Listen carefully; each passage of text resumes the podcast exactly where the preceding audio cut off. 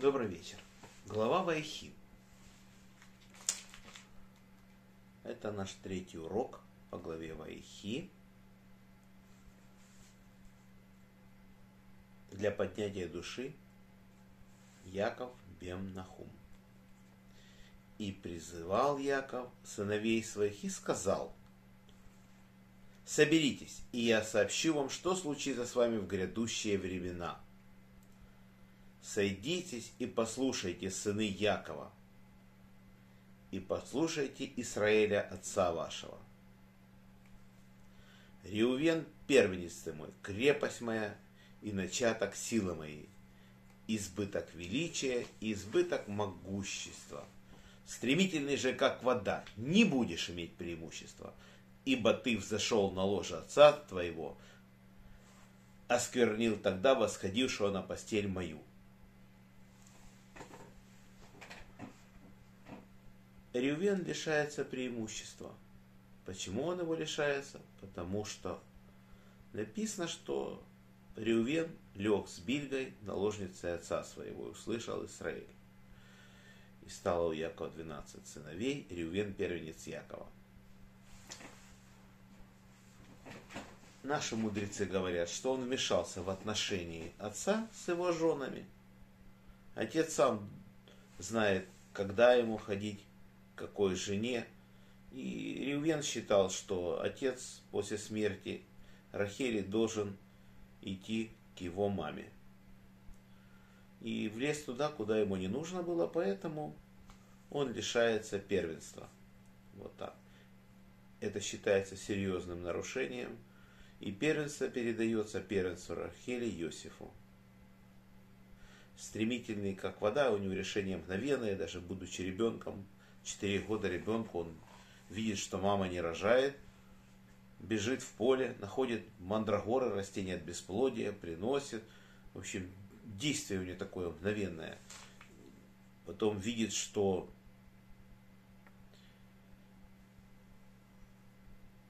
не может добиться результата, просит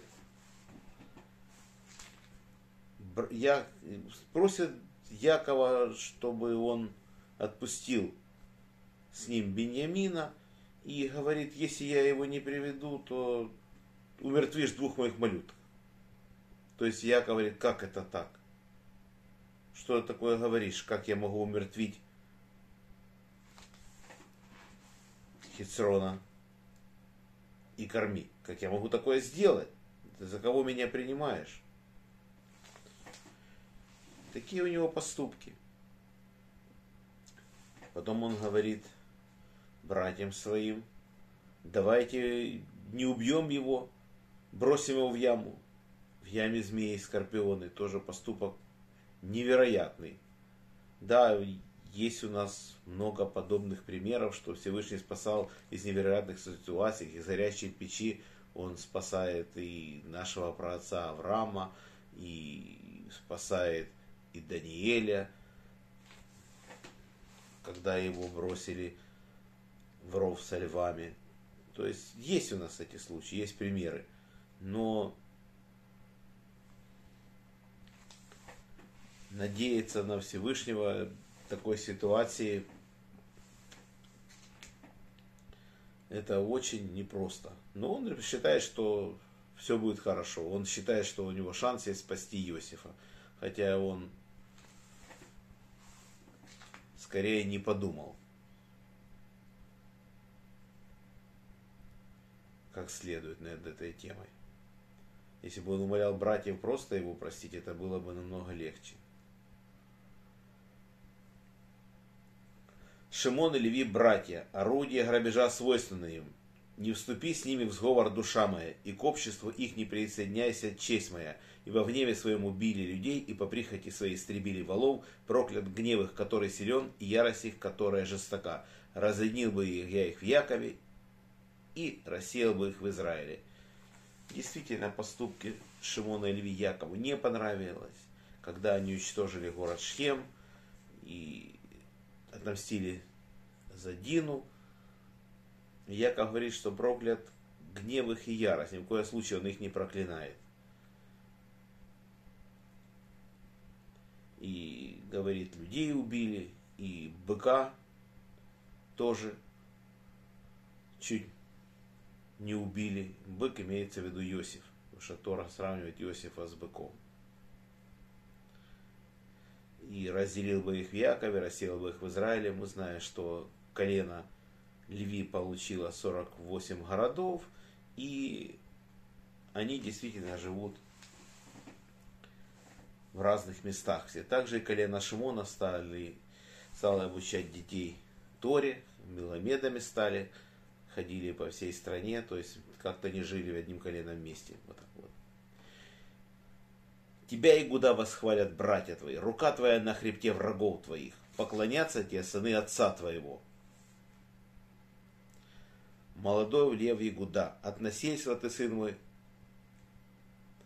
удалился, преклонился, лег он как лев и как леопард. Кто посмеет потревожить его? Не отойдет скипетр от Иуды и, и законодатели среды потомков его, пока не придет в Шило, и ему повинение народов. То есть вначале здесь говорится о Давиде, а когда говорится, пока не придет в Шило, это уже говорится о Машеяхе, который будет из колена Ягуды, из потомков Переса. К виноградной лозе привязывает он осленка свою, к лозе нежной сына ослица своей, моет в вине одежду свою, и в крови грози одеяние свое, краснее вина глаза его и белее молока его зубы. То есть это очень хорошее благословение и изобилие винограда, изобилие молока, очень шикарное благословение у Иуды. Звулун у берега морей водворится, он и у корабельной пристани предел его до Цидона. То есть он будет богачом, он будет владеть морского, морской торговлей, у него будет песок, из которого делают стекло, у него будет улитка хилозон, он браху получает на нее и получает особенно дорогую краску для того, чтобы красить кисти цицит голубым цветом.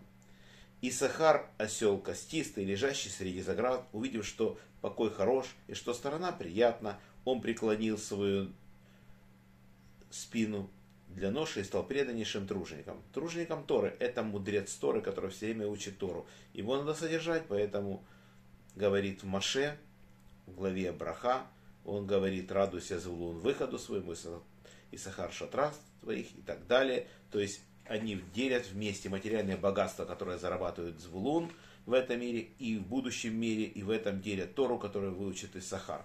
Они вместе. Нас есть примеры в Торе таких вещей, что один человек зависит от другого, когда Наах говорит благословен Шем, и Ефин будет обитать, обитает Ефит Шатрах Шема, Кнан же будет им рабом, то есть Ефет зависит от Шема. Если он будет обитать в шатрах Шема, то у него все будет хорошо. Вот так тоже. Дан будет судить народ свой, подобно каждому колену Израиля. Будет дан змеем на дороге, аспидом на пути, который язвит ногу коня и падает садник его навзничь на твою помощь, надеюсь Бог. Он будет судьей. Гад рад, будет ратовать на него, он возвратится по пятам. То есть очень сильные войска, они возвращаются домой не, невредимыми, то есть сколько пяток на войну пойдет, столько и вернется. От Ашера тучен хлеб его, и он доставлять будет явства царские. То есть пишется, что у него будет огромное количество оливкового масла. Когда-то жители Каппадокии пришли хотели купить масло. Нигде масла не было, а у Ашера было. Сколько они хотели, столько взяли и сказали, вам нужно будет еще, еще придете. Нафтали прытка лань, произносит он речи изящные. То есть у него будут быстро созревать плоды, и он скороход. Такой вот. Растут плодоносный Иосиф, растут плодоносные перестойщики, побеги. Каждый через ограду переступает. Его огорчали и стреляли, и враждовали с ним стрельцы. Но твердо остался лук его, и тверды были мышцы рук его, поддержанный владыка Якова. От того пастырем стал твердыней Израиля. Всесильный отца твоего, который помогает тебе, и всемогущий, да благословит тебя благословениями неба свыше, благословениями бездны, лежащей внизу, благословениями персей и недр, благословение Отца моего превышает благословение моих родителей до вершины холмов вековых. Да будут они на главе Иосифа, на темени отличившегося от братьев своих. То есть, какие бы трудности у него не были, он получает очень большое благословение. Мы это вчера говорили на уроке о его сыновьях в благословении Минаша Ефраима. Бениамин волк хищный, утром будет есть добычу, вечером делить добычу. Это говорится о наложнице из Гивы, ситуация, когда зверски убили женщину, наложницу из Гивы. Она, она была наложницей Левита, мы это читаем в книге пророков.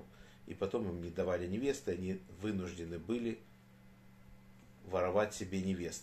Вот так вот. Вот 12 колен Израиля. И вот как говорил им отец их и благословил их, каждого по его дарованию, благословил он их. И повелел он им и сказал им, я собираюсь к народу моему, похороните меня при отцах моих в пещере, что на поле Эфрона Хита в пещере, что в поле Махпила пред Мамре, в стране Кнаан. Ибо купил Авраам это поле от Эфрона Хита в собственность для погребения. Там похоронили Авраама и Сару, жену его, там похоронили Исхака Ривку, жену, там же похоронил я Лею. Приобретены поле это с пещерой, которая в нем, на нем у сыновей Хета. И когда окончил Яков завещать сыновьям своим, подобрал он ноги свои в постель и скончался, и был приобщен к народу своему. Что значит подобрал ноги свои?